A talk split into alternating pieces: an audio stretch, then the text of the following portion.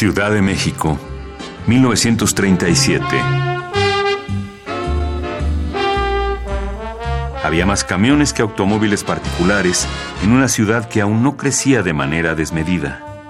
En los kioscos la gente no deja de fluir. A pesar de la crisis financiera, muchos están dispuestos a gastar 30 centavos en una lectura de distracción. Las revistas Paquín y Paquito dedicaban la amplitud de sus pequeñas páginas a exponer el talento de dibujantes y guionistas nacionales. Pero fue con la aparición de Pepín que inició la verdadera época dorada de la historieta mexicana. Su éxito fue tal que su publicación pasó de semanal a diaria. La demanda por día oscilaba entre los 300.000 ejemplares y el medio millón. El trabajo de los historietistas fue tan abundante que fue necesario agregar un suplemento a la revista.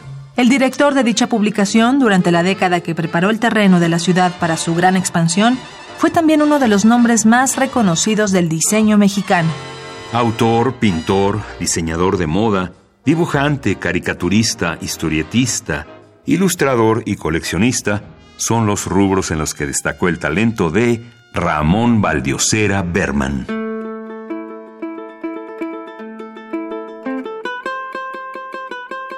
La vida de Valdiosera podría contenerse en sus propias publicaciones sin carecer de interés para sus lectores. Originario de Veracruz, fue hijo de Ramón Buenaventura Valdiosera Ruiz, un general zapatista muerto en 1919, cuando el dibujante tenía un año de edad. A los ocho años dejó la escuela y se concentró en su formación artística autodidacta. Su inventiva para traducir historias a letras y dibujos le permitieron trabajar algunas veces como cronista de corridas de toros. Aquí es donde su biografía consigue tintes de leyenda que él mismo relataba a la menor provocación. Por ejemplo, un viaje que realizó como indocumentado a Chicago para buscar trabajo como asistente de Harold Foster, famoso por su serie de historietas El Príncipe Valiente. Contaba el historietista que Foster lo rechazó amablemente por tener completo su equipo y que antes de despedirlo le regaló varios dibujos originales que Valdiosera recortó y repartió ávidamente entre sus amigos, perdiendo una fortuna en valores de coleccionista.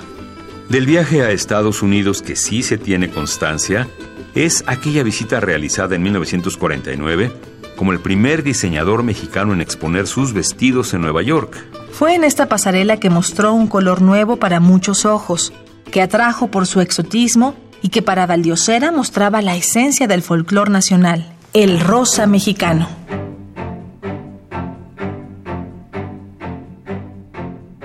En su búsqueda por elevar la moda a una disciplina que conjuga arte, antropología e historia, Valdiosera viajó por todo el país recolectando una amplísima colección de trajes y vestidos.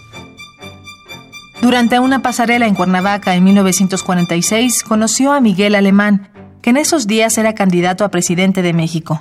Cuando éste llegó al poder, ayudó a Valdiosera a mostrar los diseños que reflejaban nuestra estética tradicional. Cuando los periodistas neoyorquinos reunidos en la pasarela del Waldorf Astoria vieron el extraño tono rosa utilizado en más de un diseño, llamaron la atención del diseñador al respecto de él mismo. Valdiosera simplemente dijo que ese rosa forma parte de la cultura mexicana y uno de los periodistas replicó con el nombre por el que sería conocido de ahí en adelante, Mexican Pink.